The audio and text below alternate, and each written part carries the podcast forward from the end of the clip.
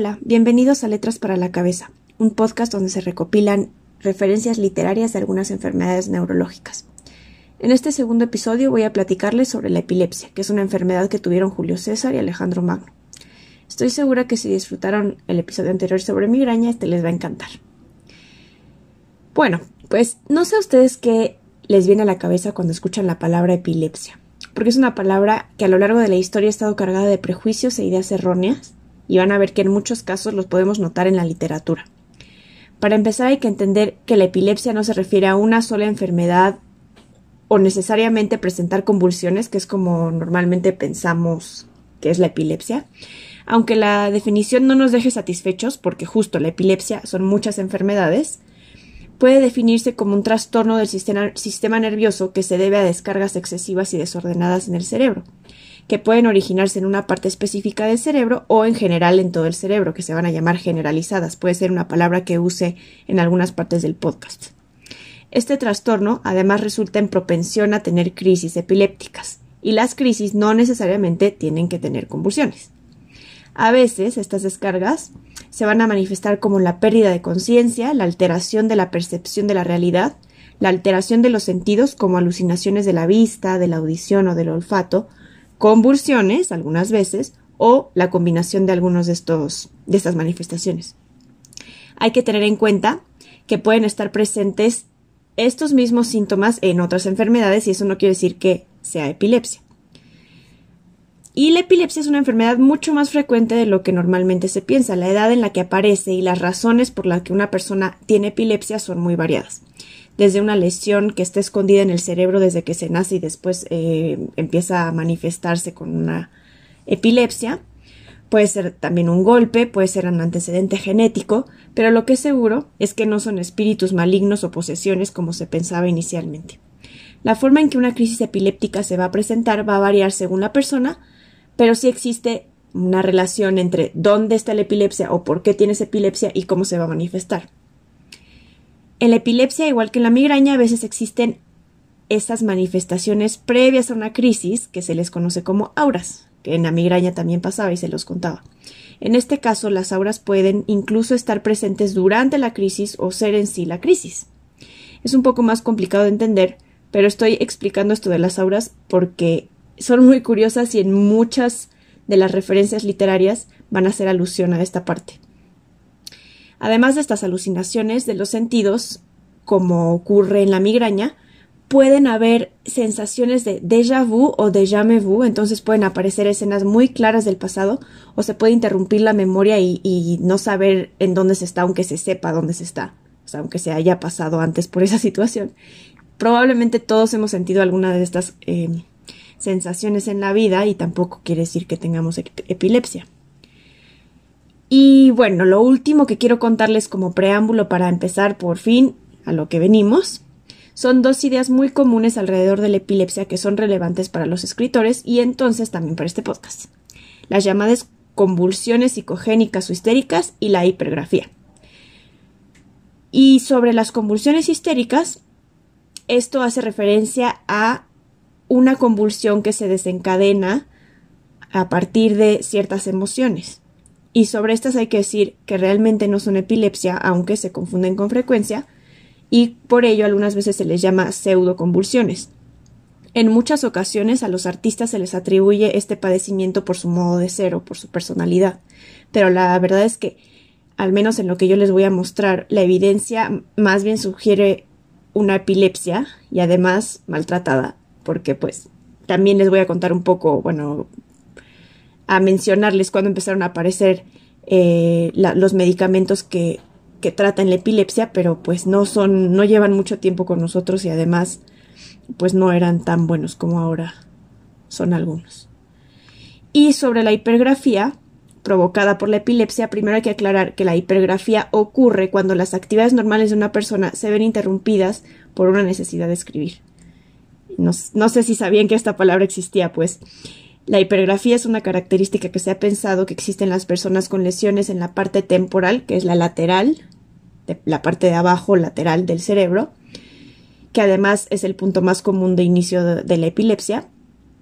Y bueno, aunque sobre este tema de la hipergrafía se han hecho algunos estudios, para ver si es una manifestación de la epilepsia, la verdad es que esta personalidad epiléptica dentro de donde está esta característica de la hipergrafía no está demostrada y más bien un mito hasta la fecha.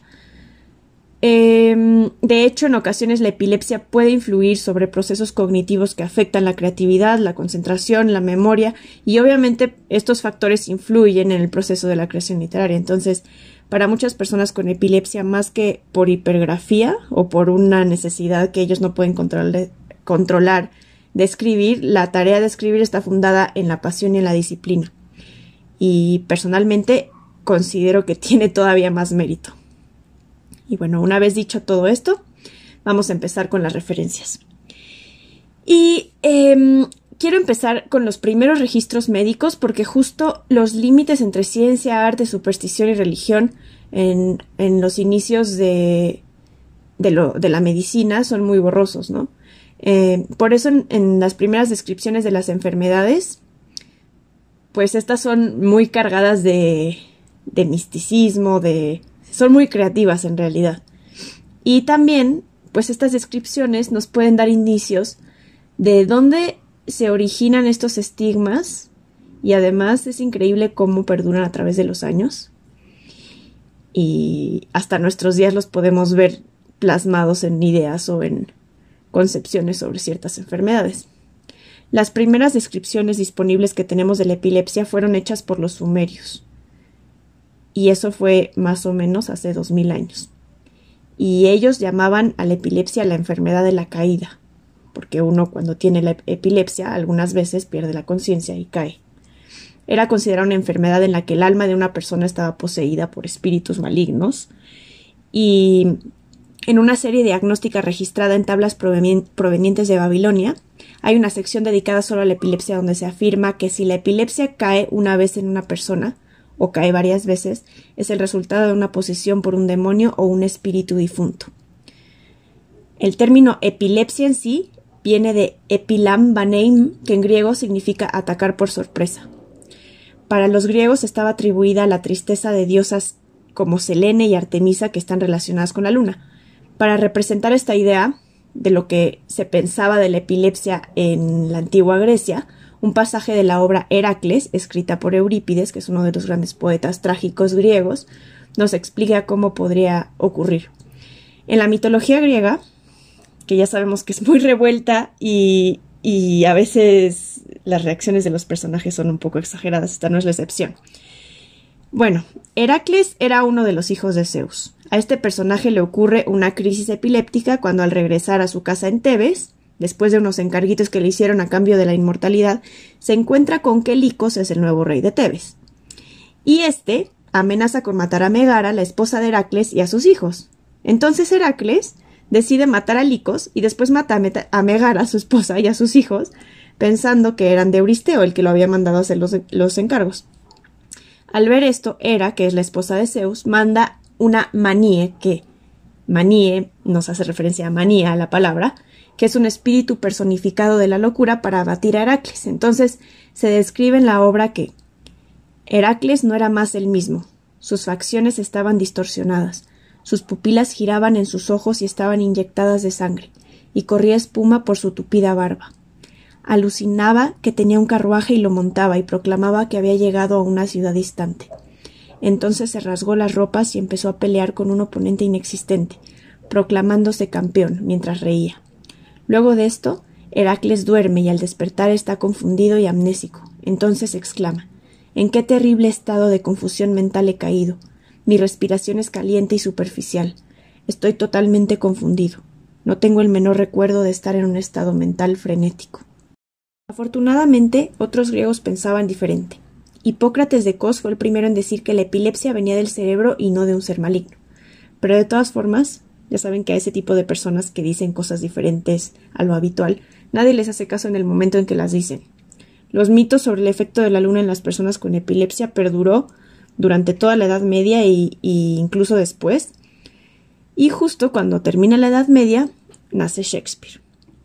Y Shakespeare describió la epilepsia en una de sus obras más conocidas que se llama Julio César, porque era bien sabido que Julio César padecía la enfermedad de la caída Y Julio César fue uno de los personajes más famosos de la historia de Roma, que el Senado romano nombró dictador y el Senado romano asesinó. Esta referencia a la epilepsia de Julio César ocurre en la segunda escena del primer acto cuando Cassius describe al César en España. El César tuvo fiebre estando en España, y cuando el ataque estaba en él, yo lo remarqué. Cómo se sacudía, es verdad, este dios se sacudía. Los colores de sus labios cobardes volaron, y ese mismo ojo cuya curvatura teme al mundo perdió su brillo. Sí lo escuché gemir. Se burla de la debilidad del César. Dame de beber, Titinus, como una niña enferma. Bueno, el Shakespeare español, Miguel de Cervantes, no se quedó atrás con su propio pasaje sobre la epilepsia. En el Quijote de la Mancha, en el capítulo 47, un hombre que fingía ser granjero pidió ayuda a Sancho para casar a su hijo que tenía epilepsia con una mujer con parálisis. Le ruego, señor, dijo el granjero, que su señoría me conceda el favor de escribirme una carta de bendición para el suegro de mi hijo, suplicándole que permita que se realice esta boda, porque no somos desiguales, ya sea en los dones de la fortuna o de la naturaleza, porque la verdad, señor gobernador, mi hijo está poseído y no pasa día en que los malos espíritus no lo atormenten tres o cuatro veces, y de haber caído una vez al fuego, tiene el rostro arrugado como un trozo de pergamino y sus ojos llorosos como manantiales. Aquí cabe resaltar también que dentro de este mismo estigma de la epilepsia es muy reciente que la epilepsia ya no se considera una razón para anular un matrimonio. Y eso sucedió apenas el siglo pasado en algunos países y nos hace pensar también como cuánto duran los estigmas que se inventaron hace tanto tiempo, ¿no? Pero ni Cervantes ni Shakespeare, aunque la describen, padecen o padecieron epilepsia.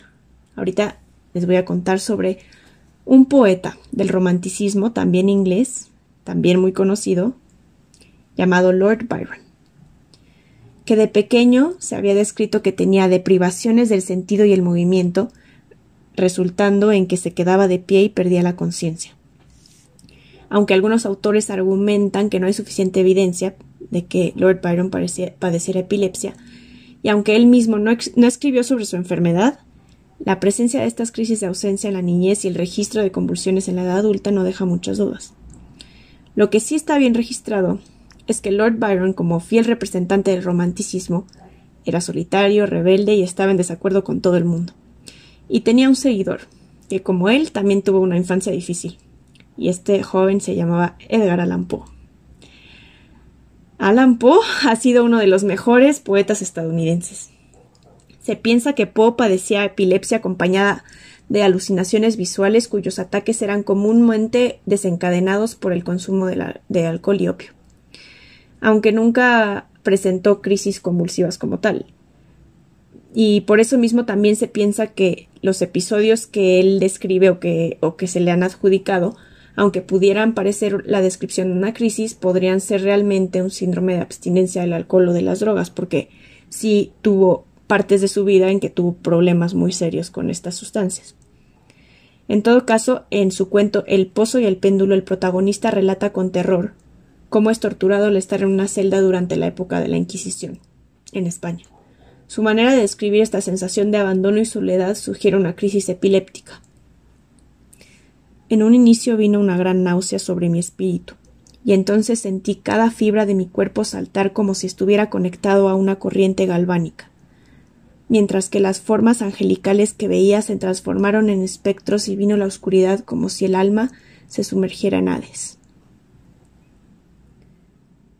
En la misma lista de mejores poetas de Estados Unidos, y enterrada en el mismo panteón que Poe, está Emily Dixon. Su poesía era muy distinta a la de la época en la que vivía, sus rimas eran imperfectas y su puntuación era extraña. Dixon padecía epilepsia, y la describe en uno de sus poemas titulado Sentí un funeral en mi cerebro. Sentí un funeral en mi cerebro, y dolientes de un lado a otro. Seguían pisando, pisando hasta que me pareció que el sentido se estaba abriendo paso. Y cuando todos estuvieron sentados, un servicio como tambor siguió latiendo, latiendo hasta que pensé que mi mente se estaba entumeciendo. Y luego los escuché levantar una caja, y crujir a través de mi alma. Con esas mismas botas de plomo de nuevo, entonces el espacio comenzó a pegar.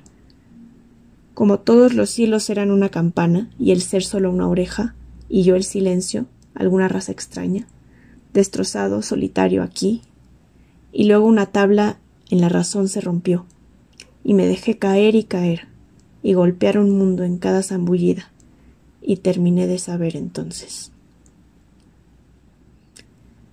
Muchas personas consideran a Dixon entre eh, los mejores poetas del siglo XIX también en esa clasificación. Sin duda está el inglés Alfred Tennyson. Tennyson es un caso curioso porque algunas personas consideraron que por la manera en que describe una crisis epiléptica no podía haber otra explicación que él mismo la padeciera. Lo cierto es que lo más probable es que las experimentara muy de cerca porque su padre y su tío padecían epilepsia, aunque eso también nos da un indicio de que quizá había un componente genético que hiciera más probable que la tuviera. Pero también su padre era médico y Tennyson disfrutaba leer las descripciones de los libros de la biblioteca de su papá. Contaba que al hacerlo se imaginaba teniendo todas las enfermedades en el mundo igual que un estudiante de medicina. En uno de sus poemas narrativos titulados La princesa, uno de los personajes padece epilepsia. La historia trata de una princesa que abandona el mundo de los hombres para fundar una universidad solo para mujeres. Entonces el príncipe con el que ella estaba prometida desde la infancia se disfraza con dos amigos de mujer y entran con el plan de reclamar a la princesa, pero son descubiertos. El final no se los voy a contar, pero el príncipe tiene convulsiones bastante inoportunas, y su descripción nos ayuda a entender cómo era percibida la epilepsia en la era victoriana. Luchar con sombras y caer. Por eso mi madre dijo, la historia corría, y verdaderamente eran sueños andantes, más o menos, una afección antigua y extraña de la casa. Yo también tenía extrañas convulsiones, Dios sabrá qué.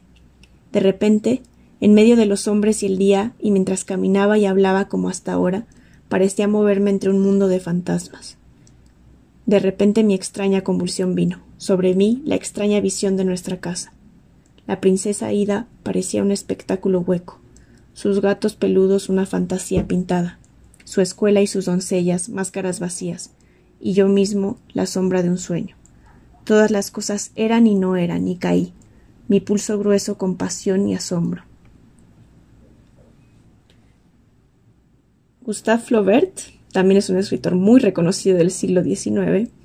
En este episodio estamos hablando mucho de los escritores del siglo XIX. Y Flaubert es muy conocido por sus obras como Madame Bovary o El hombre sentimental. Además de ser muy criticado por tardar demasiado en recordar palabras y su capacidad intelectual en general. Flaubert es una víctima del diagnóstico de epilepsia psicogénica que les hablaba al principio desencadenada por una neurosis histérica. Este diagnóstico lo hizo el filósofo Sartre. Lo cierto es que más bien parece que Flaubert padecía una epilepsia maltratada, con origen en una lesión occipitotemporal que corresponde a la parte lateral y un poco para atrás, hacia atrás del cerebro. Además, Flaubert describe en cartas amigos las auras que precedían a sus ataques, en las que sentía una flama en el ojo derecho y todo parecía colorearse de dorado. Ocurre primero en la cabeza y después en los ojos. En otra carta describe Mi enfermedad nerviosa provocó en mí algunos fenómenos psicológicos curiosos que nadie, nadie más entiende o ha experimentado. Algunas veces he sentido un millón de pensamientos e imágenes en toda clase de combinaciones. Mis ataques nerviosos son una distorsión involuntaria de ideas o imágenes, son como una pérdida fundamental de las capacidades pictóricas del cerebro, mi pobre cerebro contenía un torbellino de ideas e imágenes. Además, él mismo habla sobre la diferencia de la sensibilidad artística y las alucinaciones, diciendo No equipare la visión interna del artista con la de un hombre alucinante. Conozco ambos estados perfectamente bien. Hay un mundo de diferencias entre ellos. En la verdadera alucinación siempre hay un elemento de miedo. Sientes que tu personalidad escapa a tu control y crees que vas a morir. En la visión poética, en cambio, hay alegría. Y sobre este miedo él agrega mi vida mental me abandonaría y mi conciencia desaparecería, al igual que cualquier sentimiento de estar vivo. Estoy seguro de que sé lo que es morir. En muchas ocasiones he tenido la sensación más definida de que mi alma me abandona como se siente la sangre brotar de una herida abierta. El mismo año que nació Gustav Flaubert, pero en Moscú nació Fyodor Dostoyevsky. Dostoyevsky es el escritor más conocido que padecía epilepsia y uno de los motivos por los que este podcast existe, así que me gustaría que prestaran especial atención a su historia y cómo describe la epilepsia. En general, Dostoyevsky tiene una habilidad especial para describir la enfermedad humana, para entender el sufrimiento humano, pero en el caso de la epilepsia, eso traspasa su propia habilidad de ser empático y se tratan de descripciones basadas en su propia condición humana, así que van a ser muy especiales. La historia de la epilepsia de Dostoyevsky es curiosa porque, según los registros médicos, comenzó a padecer epilepsia alrededor de los 25 años, después de que lo mandaron a Siberia a hacer trabajos militares forzados porque participó en un grupo revolucionario. Suena muy, muy poco común eso, ¿no?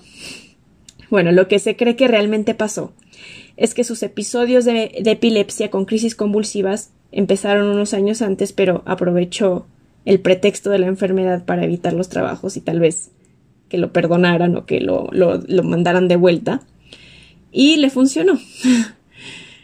Lo malo es que la severidad y la frecuencia de sus crisis empeoró conforme fueron pasando los años. Eh, y Dostoyevsky describe crisis epilépticas con gran detalle en varios de sus en varias de sus obras y varios de sus personajes tenían epilepsia y ahorita les voy a compartir esos pasajes o algunos de ellos.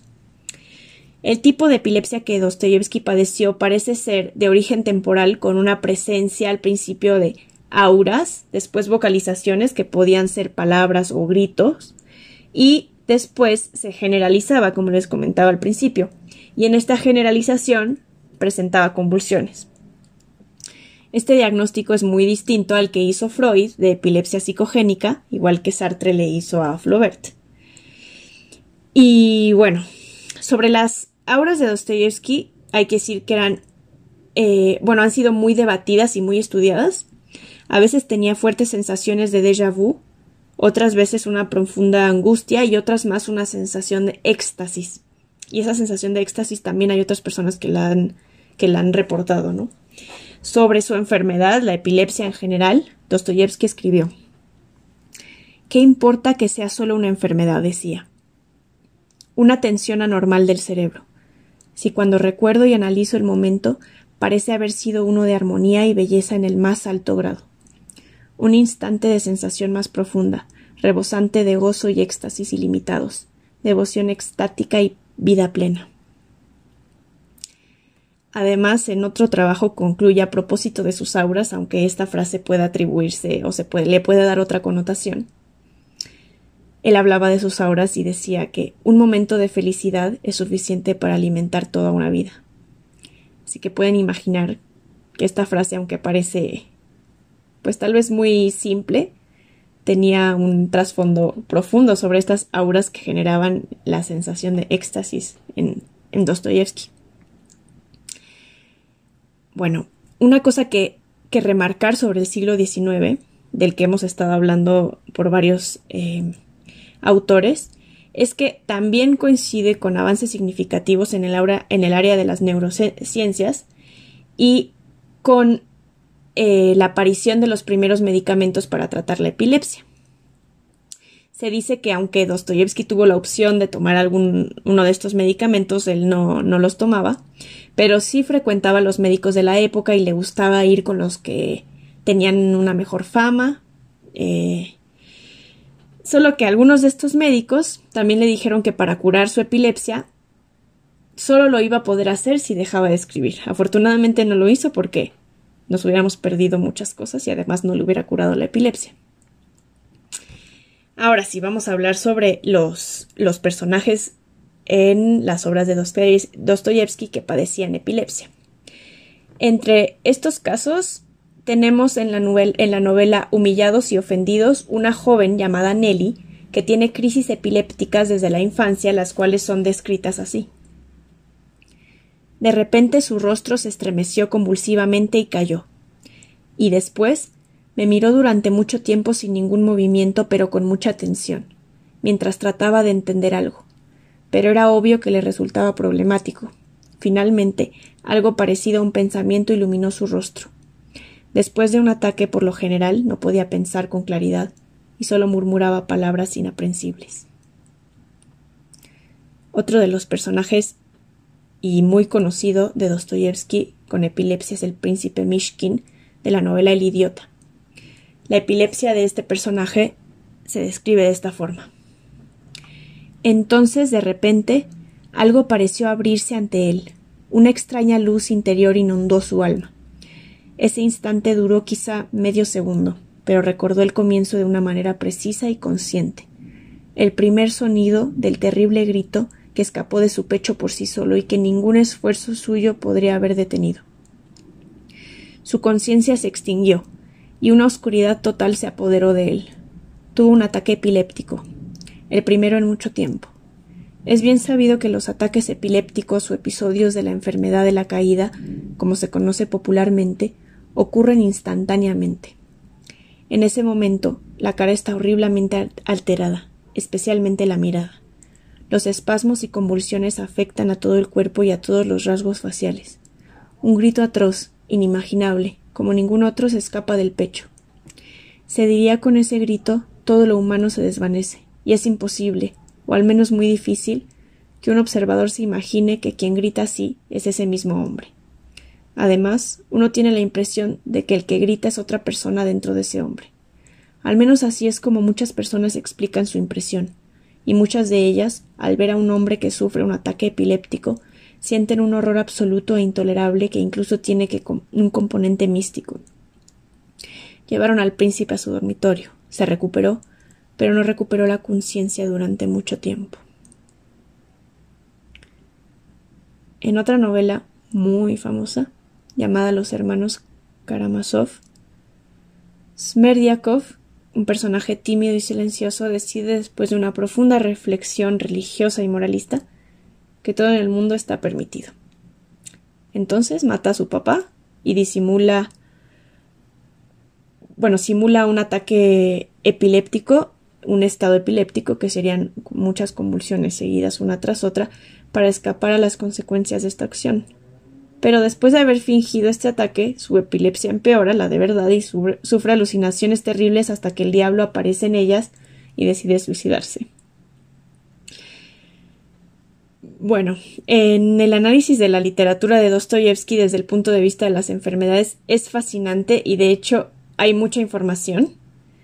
La epilepsia en particular es un ejemplo porque él lo, lo sufrió en carne propia y hubo muchos testigos de esta crisis y también hay, hay una palabra que tiene que ver con este podcast y que es muy frecuente en, en, los, en las novelas de, de Dostoyevsky. Él muchas veces escribe y de repente, y de repente, y está pasando algo, y de repente esto pasa, ¿no? Y de repente también las crisis convulsivas él las describe así, y de repente llegó, cayó, de repente. Y esta, esta frase o estas dos palabras eh, también nos hacen pensar como en la epilepsia, ¿no? El no, inoportuno que es cuando llega una crisis y uno está en una situación y te agarra ahí y, y pues sí, es una enfermedad realmente inoportuna. Ahora vamos a dejar el siglo XIX por fin, porque quiero hablarles de las dos últimas representantes que les preparé para este episodio. La primera se trata de una obra dramática americana del año 1983 y ganadora de un premio Pulitzer. Esta obra se llama Buenas noches mamá y está escrita por Marsha Norman. En una parte de la obra, Jessie, que es la hija, le pregunta a su madre cómo es ella cuando tiene una crisis de epilepsia, a lo que la madre responde Simplemente te desmoronas, de un momento a otro como un títere al que alguien le ha cortado las cuerdas, o como un pelotón de fusilamiento en una película mexicana. Simplemente te deslizas por la pared. Tu pecho se contrae y sale, y suenas como tus náuseas, succionando aire dentro y fuera. Suena horrible, tu boca muerde. Y luego te pones azul y comienzan los tirones, como si estuviera parado ahí pinchándote con una picana, como si estuvieras metiendo tu dedo en un enchufe de luz tan rápido como puedes. Y Jessie la interrumpe, espumando como un perro rabioso todo el tiempo. La historia de esta obra nos hace pensar en la experiencia de las familias de las personas con epilepsia y también en la experiencia de una persona que siente que va a tener una crisis o que la tiene en una situación social rodeada de otras personas, ¿no? Como ejemplo de esta experiencia social alrededor de la, de la epilepsia, y para cerrar con broche de oro este episodio voy a hablarles de Ángeles Mastreta. Esta escritora es mexicana y no dudé ni un momento en incluirla en el episodio cuando descubrí que padece epilepsia, que creo que no es una información muy conocida. Pues Ángeles Mastreta es reconocida por novelas como Arráncame la vida, Mal de Amores y Mujeres de Ojos Grandes. Si alguien no ha leído sus obras, debería hacerlo. Sobre la epilepsia en sus obras no, no, no escribe, de hecho eh, parece que evita hacerlo, pero en algunas entrevistas lo ha hecho y por su manera de describirlo y su manera en general de hablar podrían bien ser parte de una novela. Mastreta describe su obra como ruidos de luciérnagas, fantasmas que acarician o una música que parece un sueño. En una de estas entrevistas, describe una conversación que tuvo con Renato Leduc, quien fue un poeta franco-mexicano y también una calle al sur de la Ciudad de México. Y esta conversación, ella la menciona en esta entrevista y empieza con Renato Leduc preguntando ¿De qué color tendría los ojos tu epilepsia? Grises, contesta Mastreta. ¿Como los de quién? Como los de un diablo perdiéndose entre el paraíso y el olvido. ¿La muerte tendría sus ojos? Ojalá porque sería una muerte casi sorpresiva. Pero me daría tiempo suficiente para dejarle dicho al mundo y a quienes amo en él cuánto los echaré de menos cuando mi cuerpo se haya mezclado con las raíces de un árbol casi azul de tan verde y amarillo, o las, o las de una bugambilia acariciada por aires que no conoceré jamás. ¿Da tiempo de decir algo? Muchas cosas, sobre todo si uno supiera que en vez de ir a perderse en un abismo del cual no hay retorno, o solo hay uno extenuante, y una especie de vergüenza triste por haber asustado a los otros con la electricidad que no pudimos contener en nuestro cuerpo o sacar de un mono menos abrupto y perturbador, uno pensara como cuando la muerte avisa que se está diciendo adiós en esa despedida sin más regreso que las marcas que hayamos podido dejar en la memoria de los demás. ¿Da tiempo de ver algo, de oír algo? Hay quien ve luces o fantasmas o sueños, yo no. Yo escucho ruidos como luciérnagas, oigo fantasmas que acarician, siento una música que parece un sueño, que podría ser el envío excepcional de un clarinete imaginado por Mozart, o tres acordes de Schubert, o un trozo de la voz inaudita de María Callas. Sería un júbilo ese eco si no supiera yo el destino al que me guía. Nunca he conseguido escucharlo y volver a tenerme sin antes haber perdido la conciencia por un tiempo que no sé ni siquiera cuánto puede durar. De ahí que le tema tanto como me agrada. Por eso siempre preferiré escuchar a Mozart con la Filarmónica de Budapest o cualquier otra, a Schubert cantando cantado por María Callas y a María Callas cantando lo que haya querido. Pero esa música viene de adentro, y es como es y no como uno quiere. Sin embargo, es hermosa.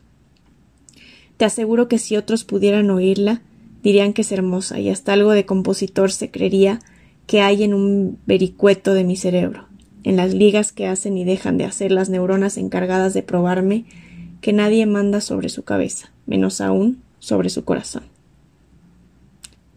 A mí me pareció hermosa esta, esta entrevista, bueno, esto que, que cuenta Mastreta en esa entrevista. Y, y tampoco sabía yo que ella padecía epilepsia, entonces creo que, que ahora valoro todavía más su, su trabajo. Bueno, espero que hayan disfrutado este episodio. En el siguiente podcast les voy a hablar sobre las referencias literarias y poemas, pero de la demencia. Y bueno, quería comentarles también que voy a hacer eh, una pequeña cápsula donde les voy a contar sobre las referencias que uso para, para los podcasts, para cualquier episodio, por si a alguien le interesa tenerlas o, cree que las puede necesitar, ahí en esa cápsula les digo cómo, em, cómo me las pueden pedir para que se las mande por correo y para que sepan que en este podcast somos transparentes con la información y trato de buscar la información más fiable y de fuentes más confiables y con autor posibles. Y eso es todo para este episodio. Espero que lo hayan disfrutado y nos vemos pronto.